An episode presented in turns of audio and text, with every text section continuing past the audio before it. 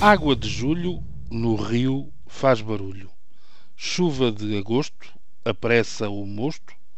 Em setembro, pelo São Mateus, não peças chuva a Deus.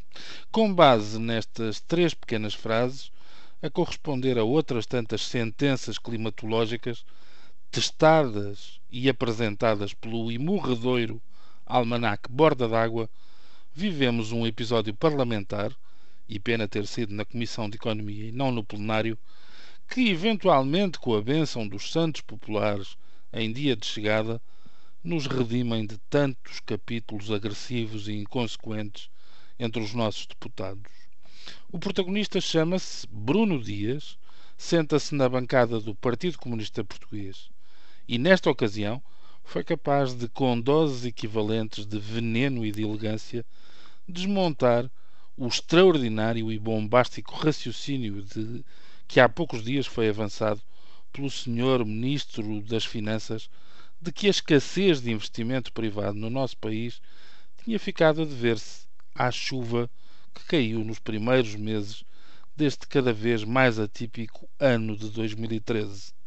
Mantendo um ar grave e sério, o deputado do PCP, do PCP explicou ter-se munido de três documentos que considerou essenciais na preparação daquela reunião.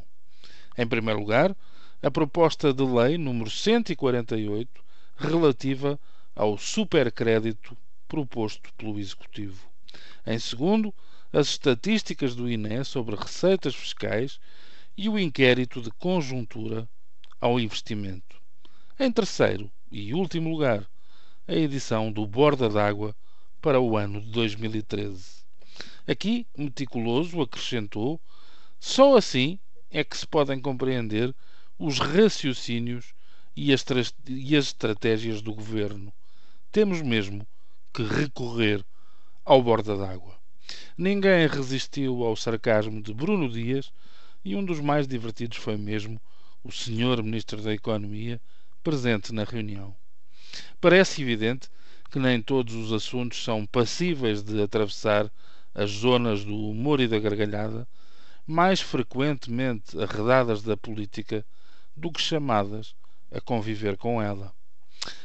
Há casos em que o riso pode assumir quase o papel de uma afronta, como há ocasiões em que os protagonistas não têm realmente dimensão para conseguir uma descolagem, mesmo momentânea, das regras dos clichês e dos pequenos truques da prática política.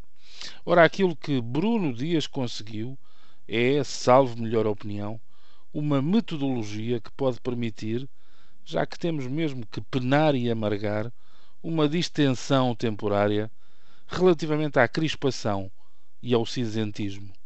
Fica claro que o deputado comunista não deixou de fazer oposição e de aplicar às suas convicções a abertura de espírito e o poderoso trunfo da ironia.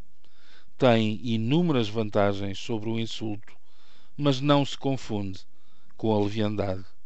É apenas uma gota no oceano, mas ainda bem que há, e entre os parlamentares mais novos, quem esteja capacitado para escolher estas armas afiadas e cortantes.